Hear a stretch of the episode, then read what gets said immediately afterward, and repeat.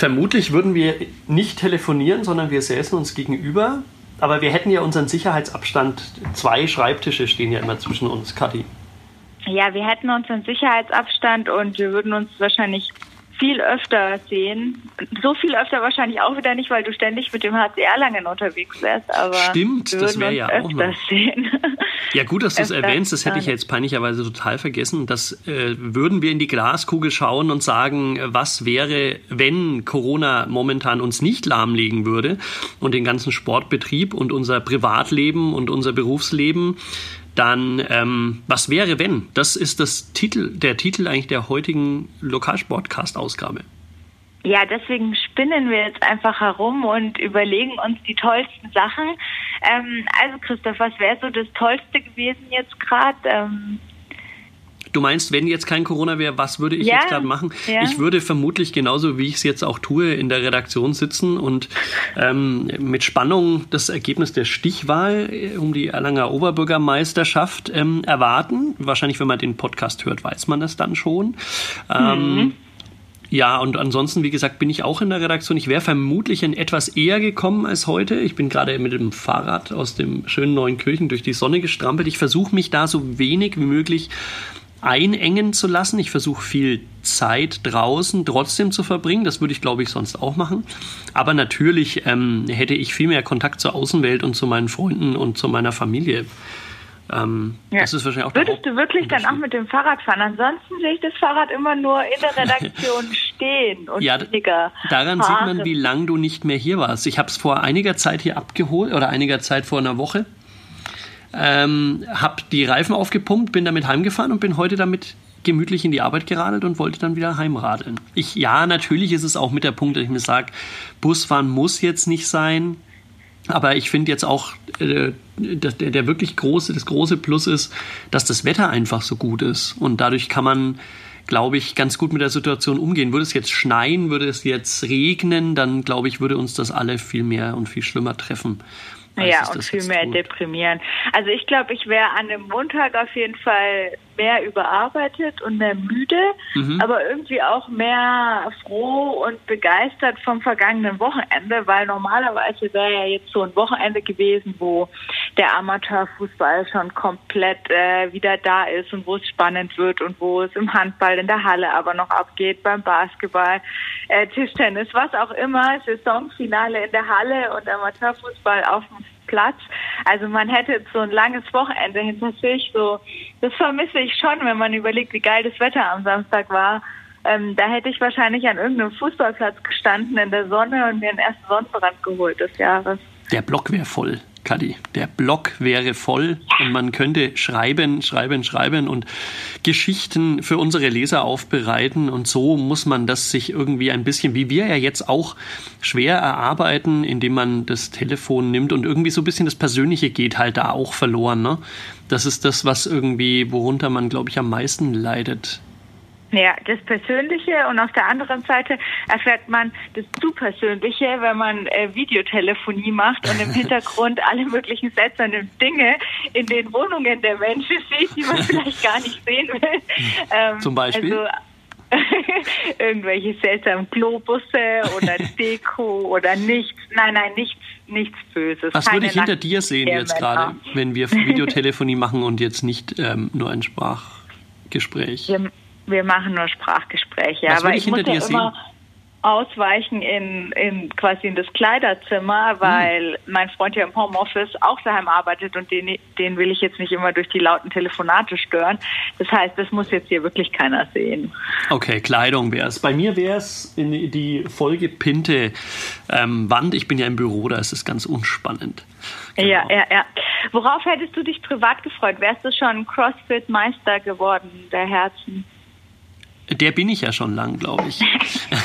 Nein, ähm, es ist tatsächlich so, dass mir das CrossFit sehr fehlt. Also die Box ist zu, ähm, schon ein paar Tage bevor die öffentliche ähm, Maßgabe rausging von der Staatsregierung, dass man sich nicht mehr treffen darf, hat auch der Besitzer der CrossFit Box in Erlangen gesagt, Leute, das wird jetzt alles ein bisschen ähm, zu ungesund vielleicht, machen wir lieber sicher ähm, und warten mal ab und treffen uns erstmal nicht mehr. Seitdem steht die Box still. Aber das Coole ist in dem Zusammenhang, dass er ähm, ja, so ein paar ähm, Trainingsgeräte hat äh, ausleihen lassen. Also ich habe ein paar Hanteln zu Hause und so, ein, so Medizinbälle und sowas mir abgeholt mit meiner Frau, die ist ja auch mit in der CrossFit-Box. Und das Coole ist, es gibt jeden Tag, und das möchte ich hier gleich mal droppen sozusagen, auf www.cf-erlang.de ähm, ein Workout-Video. Das kann sicherlich jeder mitmachen.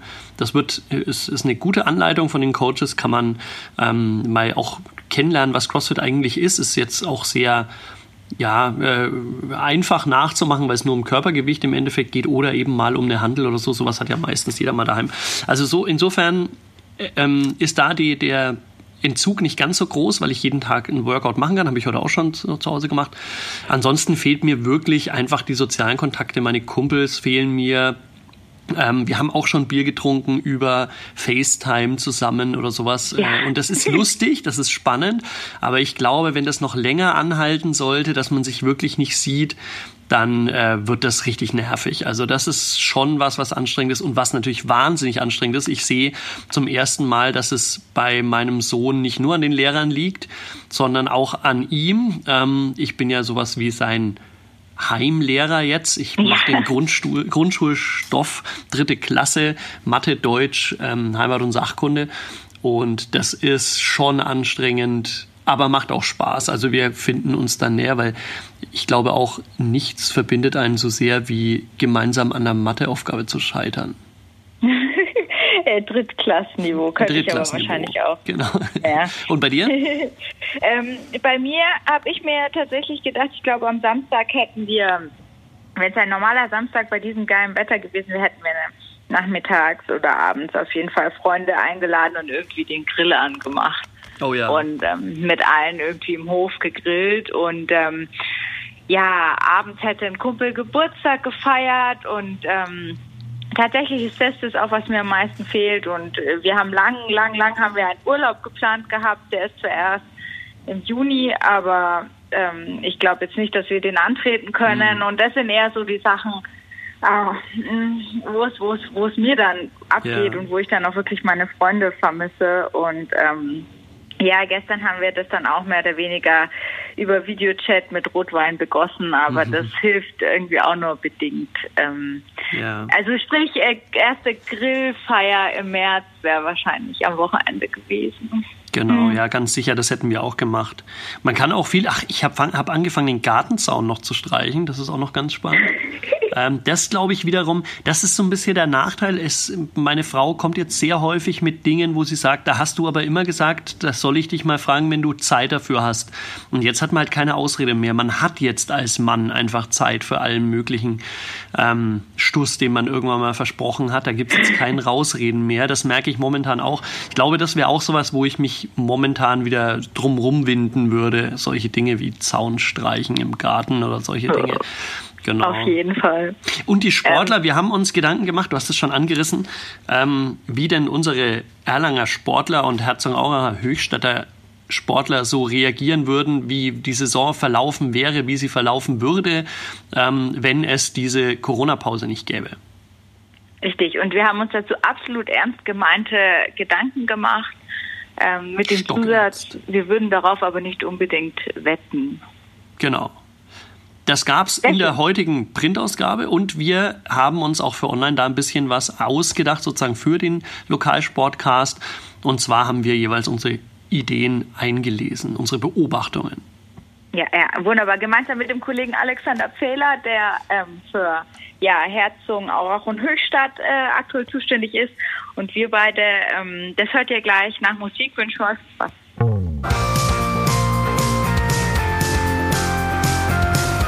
Lokalsportcast, der Sportpodcast der Erlanger Nachrichten mit Katharina Tonsch und Christoph Benesch. Sie singen, taumeln, brusten und grölen, alle mit den gleichen T-Shirts über ihren Lederhosen. Die Aufsteiger-Shirts. Der SC Eltersdorf ist Meister der Fußball-Bayern-Liga, wird umjubelt selbst von der Konkurrenz. Äh, die Kollegen vom ATSV Erlangen, die selbst souverän auf Rang 8 gelandet sind in der Bayernliga und auch der FSV Bruck gratulieren. Die Brucker sind knapp gescheitert äh, und haben die Relegation nicht erreicht. Trotzdem haben sie versprochen, ihrem Trainer Coach Norman Wagner ein Denkmal zu bauen. Beim SC Eltersdorf ist die Saison äh, super zu Ende gelaufen. Äh, zum Saisonfinale schoss der Sportclub nochmal die Gebenbacher ab und Dixon Aviyama sicherte sich äh, durch seine sieben Treffer in nur 30 Minuten die Torjägerkrone in der Bayernliga. Fünf Tage vor dem Anstich der Bergkirchweih. Besser hätte es der Bayerische Fußballverband gar nicht organisieren können. Verfolger aus Seligen Porten hatten die Quecken längst im Nachholspiel abgefertigt. Kurz darauf folgte dann an Ostersamstag auch das 2 zu 1 in Wilzing, dem anderen Verfolger oder Mitkonkurrenten. Dort hat Altmeister Thomas Dotterweich in der zweiten Minute der Nachspielzeit das Siegtor naja, sagen wir hineingestolpert, aber auch egal. Ähm, das Siegtor auf jeden Fall zum 2 zu 1 und damit war es klar, Eltersdorf äh, hatte die Tabellenspitze erobert und äh, hat die auch nicht mehr hergegeben. Auch für Herzogenaurach und Höchstadt haben wir uns drei Geschichten ausgedacht, wie die Saison für die Vereine hier zu Ende gehen könnte oder zu Ende gegangen wäre, wenn weitergespielt worden wäre.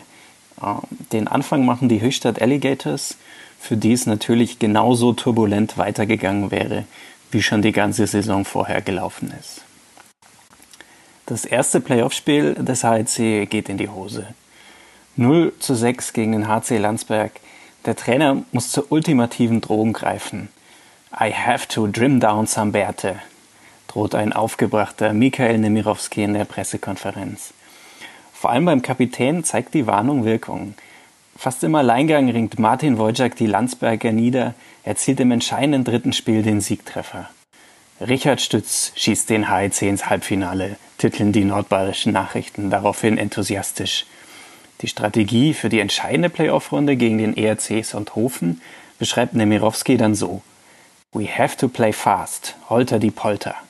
Ein Mann, ein Wort. Der HEC gewinnt beide Spiele und bleibt in der Oberliga. Bei der Feier auf dem eigens dafür gebauten Höchstadter Rathausbalkon rasieren sich Wojciech und Stütz symbolisch ihre Bärte ab. Endlich können auch Sportjournalisten die beiden auseinanderhalten. Beim FCH geht es anfangs auch so ähnlich weiter wie die ganze bisherige Landesliga-Saison, doch dann passiert etwas Entscheidendes. Die Verletzungsmisere beim FCH geht nämlich weiter. Nach sieben Kreuzbandrissen, fünf Muskelfaserrissen, acht Knieprellungen und einem auf die Zehen gefallenen Bierkasten muss Trainer Jakob Karches handeln. Ihm gehen die Spieler aus. Nachdem schon vor der Winterpause der 48-jährige Volker Nah für die dritte Mannschaft, vier Treffer, reaktiviert wurde, wird er nun endgültig in die erste hochgezogen. Und nicht nur er. In der Landesliga spielt der FCH nun mit Nah im Angriff, Rudi Litz im Mittelfeld und einem eher unbekannten Abwehrspieler namens Lothar Matthäus, der eigens per Hubschrauber aus Dubai auf dem Kunstrasenplatz landet. Die Spielervätergeneration reißt es aber raus. Sie sichert den Söhnen den Klassenverbleib und den Bergkirchweihbesuch. Ein etwas überraschendes Ende nimmt die Saison bei den Handballerinnen der TSH. Die Saison könnte eigentlich eher unspektakulär zu Ende gehen, denn Platz 7, fünf Spieltage vor Schluss, der Klassenverbleib ist für die Herzogenauracher Drittliga-Handballerinnen nicht mehr in Gefahr. Dass sie ihn also souverän schaffen und eine gute Platzierung auch, eh klar. Weil das den TSH-Frauen aber zu langweilig ist, verraten sie zum Abschluss der Saison, was wirklich hinter ihrem Social-Media-Slogan Team Killer steckt. Die Spielerinnen haben nämlich heimlich eine Hip-Hop-Gruppe gegründet. In der Sommerpause gehen sie mit dem Mannschaftsbus auf Tour. Die gelenkigen Torhüterinnen machen Breakdance, die anderen rappen.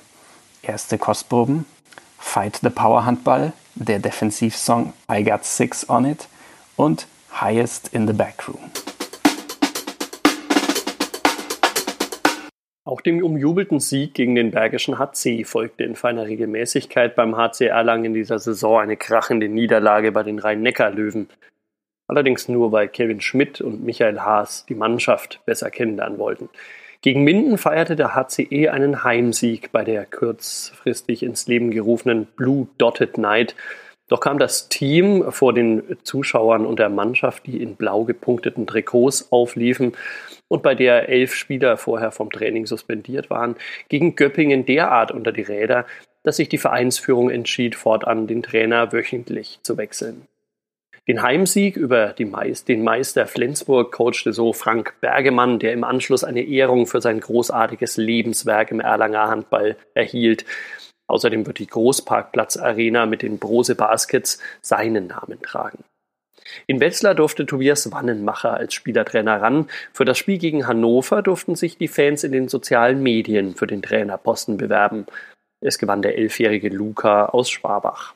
In Nordhorn feierten Helmut Hofmann und Sigi Papst dann noch ein umjubeltes Wiedersehen. Die Saison endete so mit den Samba-Klängen der reaktivierten Fangruppe aus der Eurohalle insgesamt persönlich.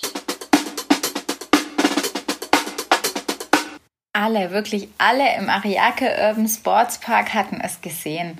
Und natürlich noch ganz, ganz viele Menschen überall auf der Welt und besonders auch in Erlangen. Auch wenn es noch so unglaublich war. Irgendwo unter einem Haufen aus bunten Anzügen, BMX-Rädern und Helmen lag Nadja Pries. Schon, dass es die Erlangerin überhaupt ins olympische Finale geschafft hatte, unter die besten acht BMX-Fahrerinnen der Welt, war nach all ihren Verletzungssorgen in den vergangenen Jahren irgendwie ein Wunder gewesen. In Rio de Janeiro, also vor vier Jahren, hatte sie es nicht ganz ins Finale geschafft, Nadja hat immer wieder erzählt, wie krass sie vor allem diese Zuschauermengen irgendwie beeindruckt haben und wie sie dann auch ihre Leistung nicht entsprechend abrufen konnte, weil sie einfach geplättet war. Jetzt, vier Jahre später, hat sie es alles schon gekannt. Sie war natürlich noch genauso geplättet, aber sie hat damit ganz anders umgehen können. Trotzdem, die Situation war schwierig gewesen. Aufgegeben aber hatte sie nie. Auch nicht in der letzten Kurve ihres letzten Rennens in Tokio. Sie lag auf Rang 4.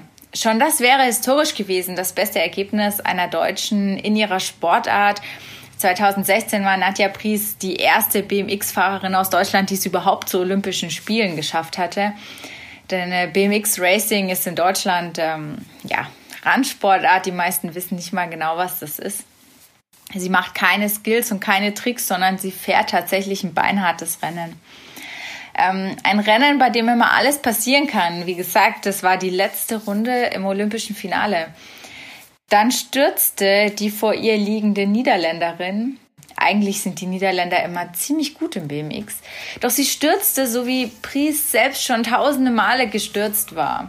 Mit Tränen in den Augen und einer Bronzemedaille in der Hand kommt Nadja Pries dann nach Hause, nach Erlangen.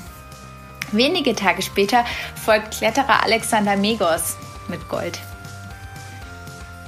Der Playboy aber kontaktierte danach nur Nadja Pries, was vor allem die Kollegen erfreute.